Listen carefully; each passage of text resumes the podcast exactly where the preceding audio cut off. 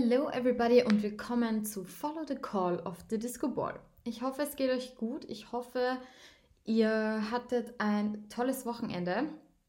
Ich nehme diese Folge gerade zum zweiten Mal auf, weil for whatever reason ähm, ist mitten unter der Aufnahme irgendwas äh, oder hat sich irgendwas abgedreht und ich habe keine Ahnung warum.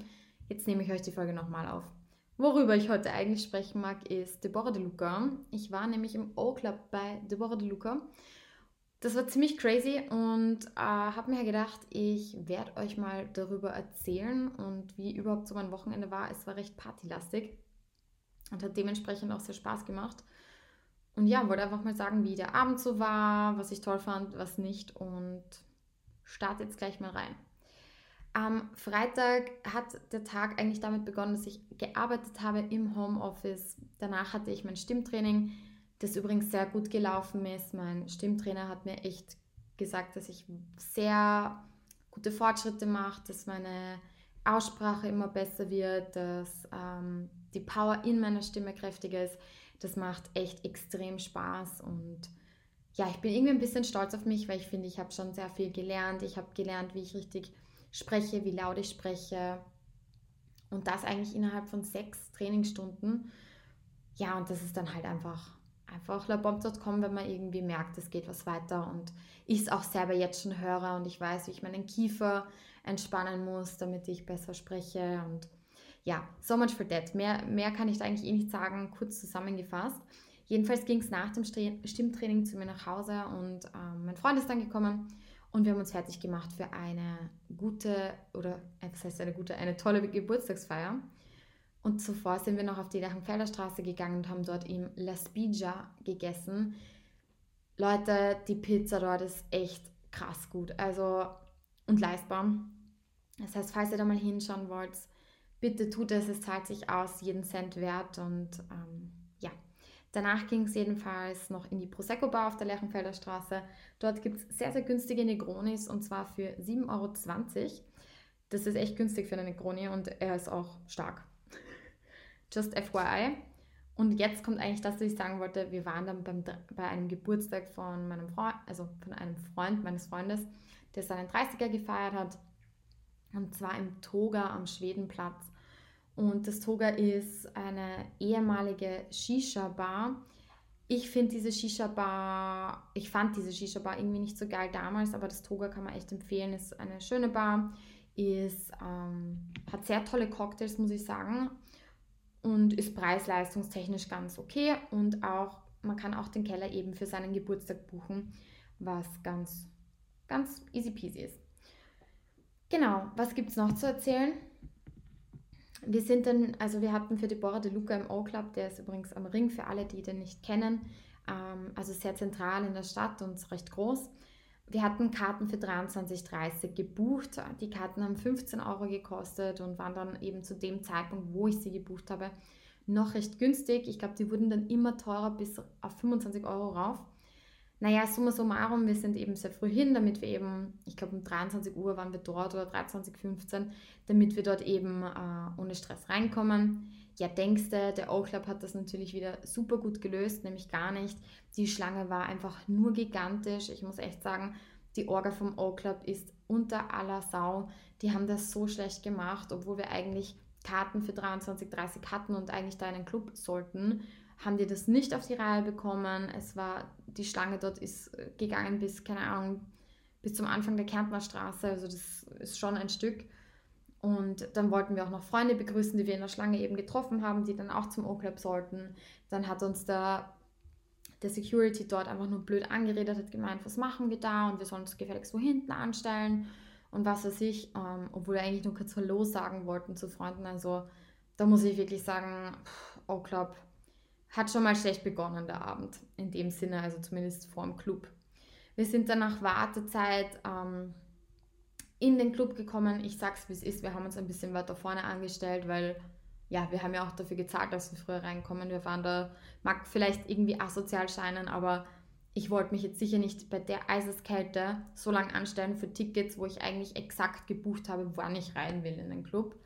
Jedenfalls, wir sind dann reingekommen, Taschenkontrolle, dann haben wir wieder ewig gewartet, damit wir zur Garderobe kommen. Bei der Garderobe haben wir dann nochmal für zwei Jacken, glaube ich, 5 Euro irgendwas gezahlt. Ja, egal.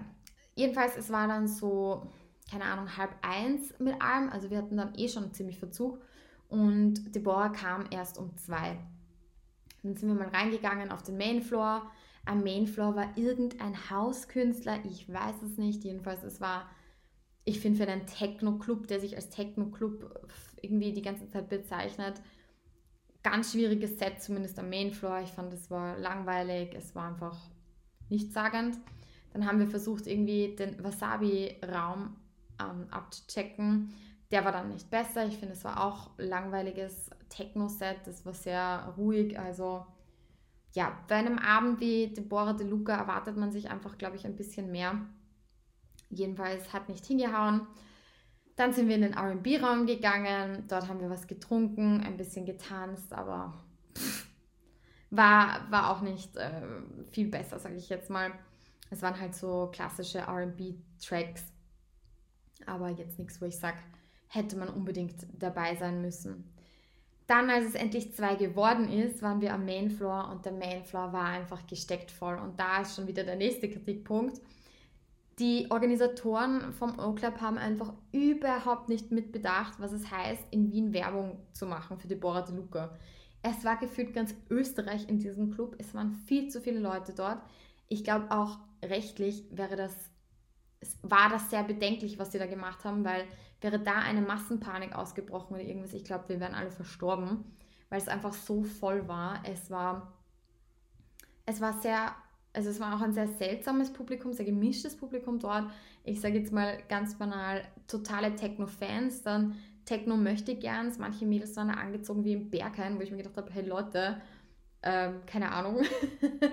es, war, es war irgendwie weird, muss ich ehrlich sagen. Und ich glaube, die wenigsten haben wirklich gewusst, wer eigentlich Deborah De Luca ist aber wurscht. Ähm, ja, also summa summarum, sie hat natürlich ziemlich hart aufgelegt. Was interessant war, sie hat ähm, härter aufgelegt als beim letzten Mal und sehr flott. Also ich glaube schon Richtung Klangkünstler in die Richtung vom Vibe teilweise. Und was ich auch spannend fand, sie hat kaum von sich Songs gespielt. Also ich glaube, es waren maximal zwei, drei Songs, die schon draußen waren und dann hat sie ein paar IDs gespielt.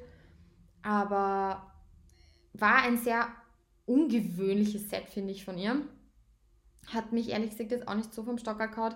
Ich fand es letztes Mal im O-Club oder ich glaube vor einem Jahr hat sie mir dort besser gefallen. Aber ich meine, jeder Künstler kann sich auch weiterentwickeln und man merkt ja auch immer mehr, dass Techno immer härter wird, immer schneller.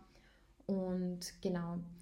Nichtsdestotrotz, ähm, ja, man hat dort auch gemerkt, sie, irgendwie kam sie mir auch ein bisschen desinteressiert vor. Sie hat kaum in die Menge geschaut, sie hat kaum gelächelt irgendwie. Für mich hat sie auch ein bisschen müde gewirkt. Ähm, sie war ja auch vorher, glaube ich, in Kolumbien und hat in Kolumbien irgendwo aufgelegt. Und beim letzten Mal hat sie irgendwie voll mitgeweibt im Club. Also da hat man sie lächeln sehen, sie hat in die Menge geschaut, sie hat irgendwie so ein bisschen mehr Crowd-Screening gemacht. Und das hat sie dieses Mal eher nicht gemacht. Aber ja, vielleicht war ja irgendwas, vielleicht war sie auch einfach müde, kann man nichts machen. Ja, Zusammenfassend, wir sind dann nach ihrem Set, glaube ich, um vier gegangen. Danach wäre noch Mark Michaels gewesen. Das ist ein sehr cooler Wiener Techno-DJ, kann ich absolut empfehlen. Der liegt immer sehr, sehr gut auf. Ähm, den haben wir dann aber ausgelassen, einfach deshalb, weil wir sehr müde waren und weil wir am nächsten Tag dann schon zum Brunch um 10 Uhr eingeladen waren, was bedeutet hat, dass wir um 9 Uhr aufgestanden sind nach vier Stunden Schlaf. Und ja, deswegen sind wir dann recht früh gegangen. Und ja, waren dann eigentlich im Bett komplett müde und mein Fazit zu dem Abend ist, er war cool, aber die Organisation im Club O-Club ist ein Wahnsinn, kann ich nicht empfehlen. Und ja, was passiert so die nächsten Wochen bei mir? Eigentlich Arbeit und Leben und nichts fortgehenmäßig im Moment. Deshalb werde ich jetzt wahrscheinlich die nächsten Wochen wieder mal ein paar EDM-News für euch machen oder Dinge, die oder co coole Alben, die gerade rausgekommen sind. Irgendwas in die Richtung. Und dann am 28.02. bin ich in Roma und werde eine Folge zu Rom machen. Nehme ich mal stark an, was man dort machen kann, wie man fortgehen kann. Lauter so coole Dinge, weil ich glaube, Rom ist einfach eine sicher eine coole Stadt zum Ausgehen. Bin schon mega gespannt, was ich dort alles erleben werde und darf. Ja, und das war's eigentlich. In diesem Sinne Stay tuned and follow the call of the disco ball.